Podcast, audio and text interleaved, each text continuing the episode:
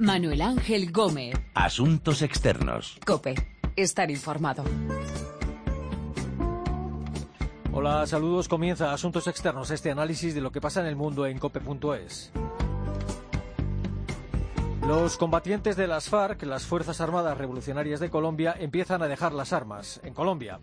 Cerca de 6.000 guerrilleros han abandonado sus campamentos en los últimos días, han realizado la última marcha de las FARC y se están concentrando en 26 zonas veredales de transición, como está previsto en los acuerdos de paz firmados entre las FARC y el gobierno de Juan Manuel Santos. De momento, los acuerdos de paz se están respetando.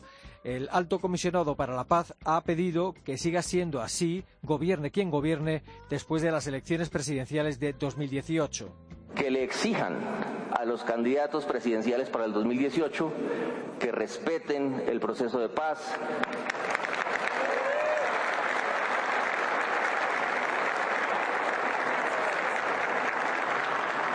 que se, que se comprometan pública y solemnemente a respetar el proceso, a respetar la reincorporación de las FARC. Era lo que pedía Sergio Jaramillo a los futuros candidatos a la presidencia de Colombia. Tras la desmovilización en marcha de los combatientes de las FARC, vendrá la entrega de armas.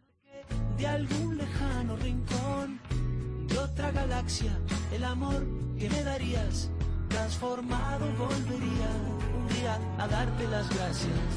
Cada uno da lo que recibe, luego recibe lo que da. Nada es más simple, no hay otra norma, nada se pierde todo se transforma. De la disolución de las FARC como grupo armado, de ese movimiento de miles de combatientes que han abandonado sus campamentos para dejar definitivamente las armas, vamos a hablar con nuestro corresponsal, Arturo Lezcano, y con Carlos Malamud, investigador principal para América Latina del Real Instituto Elcano. En mi mano, y antes de eso en Torino, y antes de Torino en Prato, donde hicieron mi zapato, sobre el que caería el vino los pasos establecidos en los acuerdos de paz firmados por el gobierno de Colombia y las FARC se van cumpliendo. Primero la desmovilización de sus combatientes, después vendrá la entrega de armas supervisada por observadores internacionales. Arturo Lezcano, saludos. Muy buenas, Manu, ¿qué tal? Hola. Eh, ¿Cómo se está haciendo este proceso de desmovilización de los guerrilleros de las FARC? ¿En qué consiste? Pues consiste en el desarme y reinserción de los miembros de la guerrilla así de fácil y así de difícil, ¿no? Para empezar, ese primer paso es la concentración en zonas rurales que han sido establecidas por ambas partes, esas 26 zonas veredales transitorias de normalización, que vienen a ser aldeas y puntos específicos del rural distribuidas por todo el país y que cuenta con la protección de miles de efectivos militares. De momento han llegado, tras la llamada última marcha de las FARC, casi 5.800 de los 6.300 eh, guerrilleros que se esperan, por lo que consideran un éxito por de, momento el traslado. Como curiosidad, hay 87 mujeres embarazadas, 65 lactantes, así que como podrás comprobar, el traslado ha sido, está siendo todavía complicado. Faltan solo la llegada de guerrilleros a dos zonas veredales, en el este y en el sur del país, pero se hará en las próximas horas. Eh, eh, ¿Cuánto tiempo pasarán los guerrilleros de las FARC en esas zonas veredales?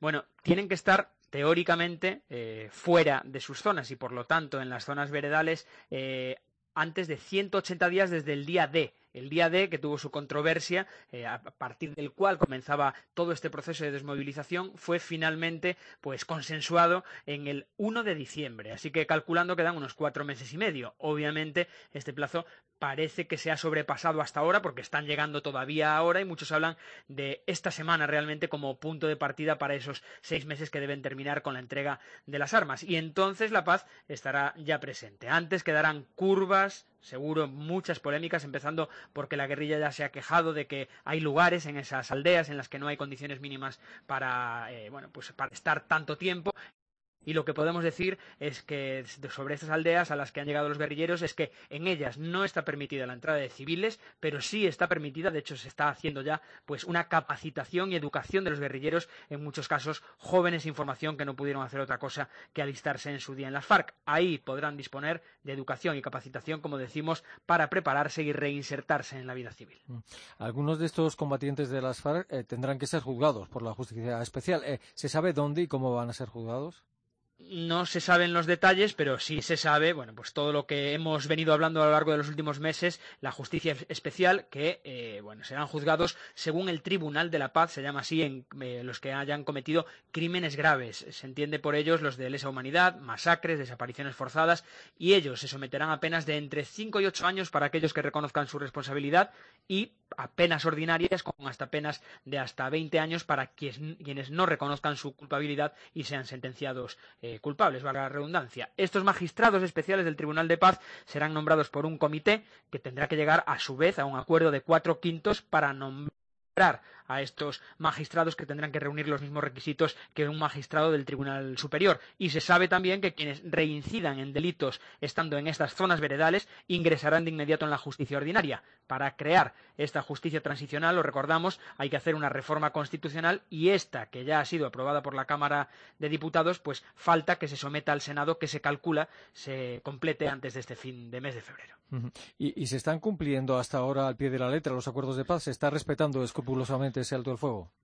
Bueno, sí se está cumpliendo el alto el fuego desde el 28 de agosto, el alto el fuego definitivo. Sí se están cumpliendo los acuerdos de paz de momento, pero claro, hay críticas, por ejemplo, por parte de la guerrilla hacia el gobierno por el retraso en la amnistía guerrilleros presos, pero ese a todo, el alto comisionado por la paz, Sergio Jaramillo, ha sido optimista en las últimas comparecencias diciendo que hay dificultades, pero que ver una foto de guerrilleros con la bandera blanca caminando hacia una aldea es ya de por sí un éxito. Hay temores de que en los territorios de los que acaban de salir las FARC, pues no se mantenga la seguridad, ni la justicia, ni el desarrollo, tres puntos fundamentales, y todo parece que eso será complicado porque ya han avisado dos fundaciones muy importantes en Colombia, han emitido dos informes en los que dicen que hay un alarmante crecimiento de grupos armados en formación y bandas criminales tratando de hacerse con esos territorios evidentemente muy apetitosos para los negocios ilícitos. Y luego hay dudas sobre la vuelta de los guerrilleros a sus lugares de origen. Finalmente, el tema legal que ya hemos comentado. O sea que todo va despacito, pero por lo que parece hasta la fecha con buena letra mano. Mm.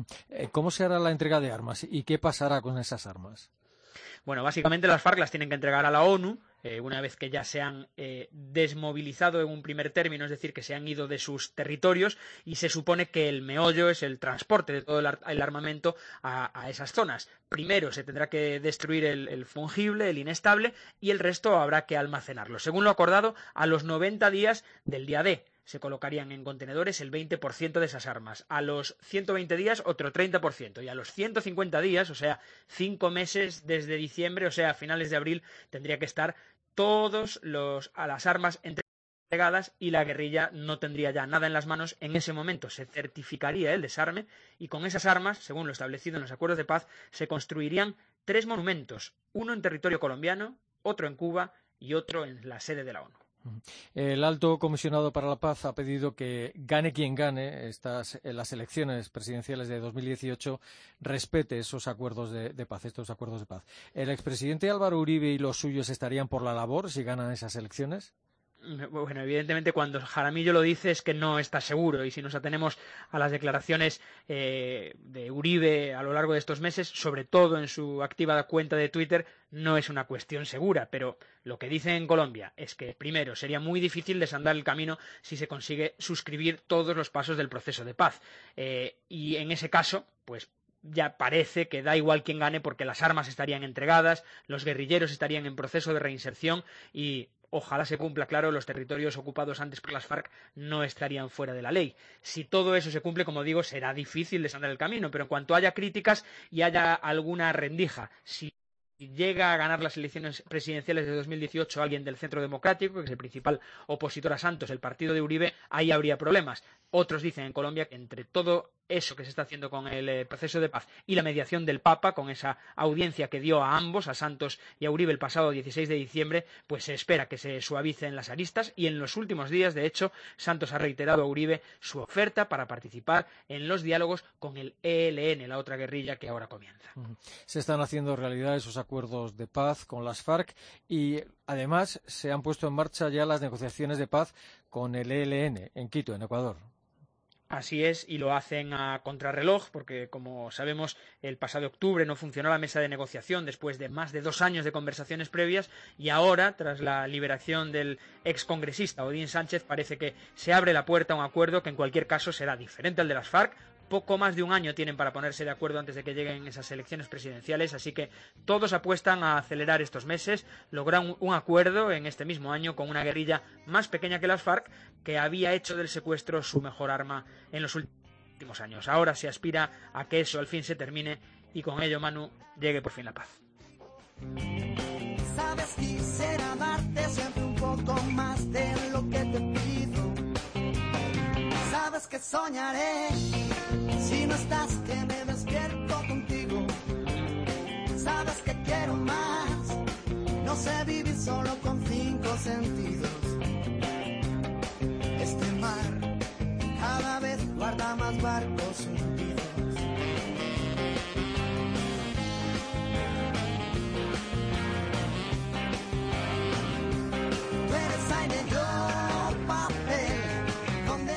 Los acuerdos de paz firmados en Colombia por el gobierno de Juan Manuel Santos y las FARC se empiezan a aplicar. En el futuro habrá que ver, entre otras cosas, qué hará el candidato que gane las elecciones presidenciales el año que viene, en 2018. Carlos Malamud, investigador principal para América Latina del Real Instituto del Cano. ¿Qué tal? Saludos. Hola. Eh, ya han empezado los guerrilleros de las FARC a concentrarse en los lugares previstos en los acuerdos de paz. Eh, ¿Cabe esperar que surjan complicaciones en el cumplimiento de estos acuerdos y que haya combatientes que se nieguen a entregar las armas? Pues no sería un escenario descartable. Es decir, toda vez que cuando se firmaron los acuerdos algún frente manifestó su disconformidad con la actitud de sus dirigentes, y en este momento, cuando efectivamente se ha iniciado el proceso de concentración en las áreas fijadas para esto, pues hay algunas muestras de descontento con las eh, instalaciones eh, adjudicadas, con la manera de hacer las cosas. En líneas generales se está cumpliendo lo pactado, pero eh, es verdad que algunos dirigentes medios o cuadros medios y de base de, de la FARC decidan coloquialmente dicho, hacer la guerra por su cuenta. ¿no? Eh, ¿Qué salida eh, pueden tener en la sociedad civil estos eh, guerrilleros que están empezando a concentrarse en esas zonas veredales?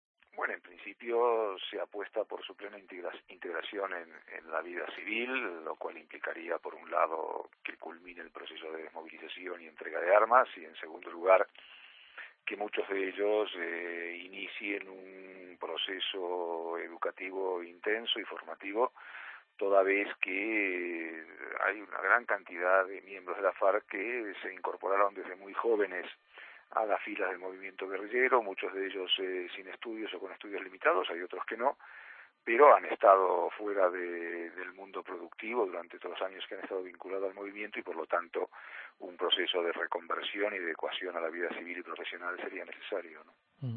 Eh, eh, ¿Qué va a pasar con los combatientes de las FARC eh, que, no, que no vayan a ser amnistiados? Pues eso habrá que verlo caso por caso, es decir, dependerá mucho de qué delitos tengan sobre sus espaldas y deciden entregarse o no a la justicia aquellos que se entreguen a la justicia y tengan delito de sangre serán juzgados y terminarán en la cárcel, pero aquí habrá un proceso complejo y donde cada caso será resuelto de una manera distinta. ¿no? En todo este proceso, eh, ¿cuál es el papel que ha jugado y cuál es el papel que está jugando el, el ejército eh, colombiano en estos acuerdos? ¿En, ¿En, el ejército aceptan de buen grado lo negociado y lo firmado? Bueno, el ejército es un ejército que está en líneas generales sometido a lo que plantea el poder civil y en ese sentido el poder político y en ese sentido eh, su papel ha sido de total subordinación a los dictados de, la jefatura del gobierno, de la presidencia de la nación, del presidente Santos. ¿no? De hecho, eh, hay militares que han participado activamente en las negociaciones de paz y especialmente en lo que se refiere a la negociación con la FARC, a las negociaciones más técnicas sobre el proceso de entrega de armas, desmilitarización, desminado, eh, los militares tuvieron un papel muy activo, ¿no? Eh, después de lo que ha ido ocurriendo durante este proceso, sobre todo en los últimos meses de, 2016, eh, los colombianos en general dan por bueno que estos acuerdos finales hayan sido aprobados por el Parlamento y no en un referéndum, como intentó ah, el presidente Santos con los acuerdos iniciales. Bueno, el fracaso en el referéndum, el triunfo del no fue algo totalmente inesperado para todas las partes, inclusive para los más firmes partidarios del no las negociaciones posteriores mostraron también la diversidad de opiniones existente entre los partidarios de las negociaciones y los seguidores de los presidentes Uribe y Pastrana, entre otros, y eh, se llegó a una situación en la cual avanzar por esa vía era, era complicado. Así todo, el presidente Santos apostó para que el Parlamento tuviera una acción decisiva en la resolución del tema, algo que debía haber hecho en realidad antes de convocar a un referéndum, como hemos visto, tuvo un final bastante incierto y contrario a los intereses del gobierno, pero la, opinión pública colombiana eh, sigue manteniendo un cierto grado de, escepticismo frente a esto y yo sospecho que este escepticismo se irá disipando en la medida en que, por un lado, las negociaciones eh, ya cerradas, pero los acuerdos avancen, y por el otro lado en que no haya atentados u otro tipo de actos que impliquen una marcha atrás, ¿no? Y esto también va a estar muy vinculado con la evolución de la, de la coyuntura política, teniendo en cuenta que en el año 18 habrá tanto elecciones parlamentarias como presidenciales que van a condicionar el futuro del proceso también. Mm. Mirando precisamente hacia 2018, eh, ¿qué ocurriría con estos acuerdos de paz si ganan las elecciones presidenciales un candidato uribista? ¿Tendría alguna posibilidad de dar marcha atrás, al menos en parte o no? Pues eh, podría serlo. Lo que ocurre es que veremos en ese momento cuán avanzado esté el proceso y cuál sea el coste político de revertir unas medidas que evidentemente eh, supondrían precio elevado para quien esté gobernando y decida tomar una medida de ese tipo, ¿no? Es decir, a nadie se le va a reconocer el reemprendimiento de una guerra salvo que sea para ganarla y esto en relación con la FARC va a ser algo costoso y también va a depender mucho de la evolución de las negociaciones con el EDN. Si las negociaciones con el EDN se cierran en un tiempo razonable y de una manera adecuada, eh, la vuelta atrás va a ser todavía inclusive mucho más difícil. Sí, estas eh, negociaciones con el LN acaban de comenzar ahora en, Quito. Eh, ¿qué, peso y qué importancia tiene la guerrilla del Ejército de Liberación Nacional en Colombia? Bueno, en relación con, con la FARC su tamaño es mucho más limitado, sin embargo son bastante beligerantes, son mucho más ideologizados, están mucho más ideologizados que, que la FARC eh, tienen eh, un valor simbólico porque es el último reducto guerrillero que permanece en activo de envergadura, ¿no? Y entonces eh, el cierre positivo de estas negociaciones en Quito lo que le permitiría al gobierno es eh, consolidar el argumento de que bueno no solamente se ha hecho la paz con la FARC y que es como algunos critican una paz limitada sino que la paz con la guerrilla se ha cerrado de forma definitiva y esto evidentemente nos sitúa o sitúa a Colombia en un escenario totalmente diferente. Carlos Malabud, eh, investigador principal para América Latina del Real Instituto del Cano, eh, gracias por atendernos y un saludo. Un saludo, hasta luego.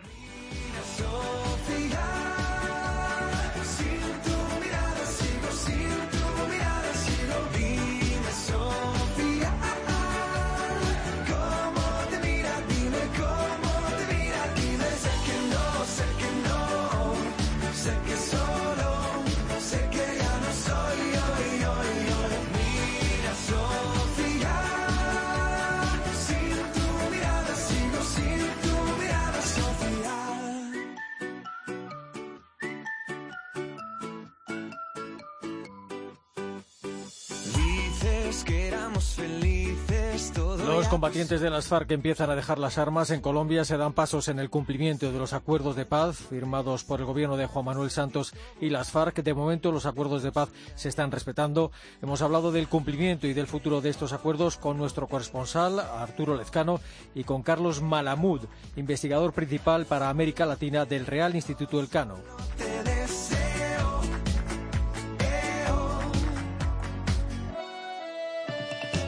Recuerden que nuestra dirección de email es asuntosexternos@cope.es y que también estamos en Twitter, Asuntos Externos todo junto.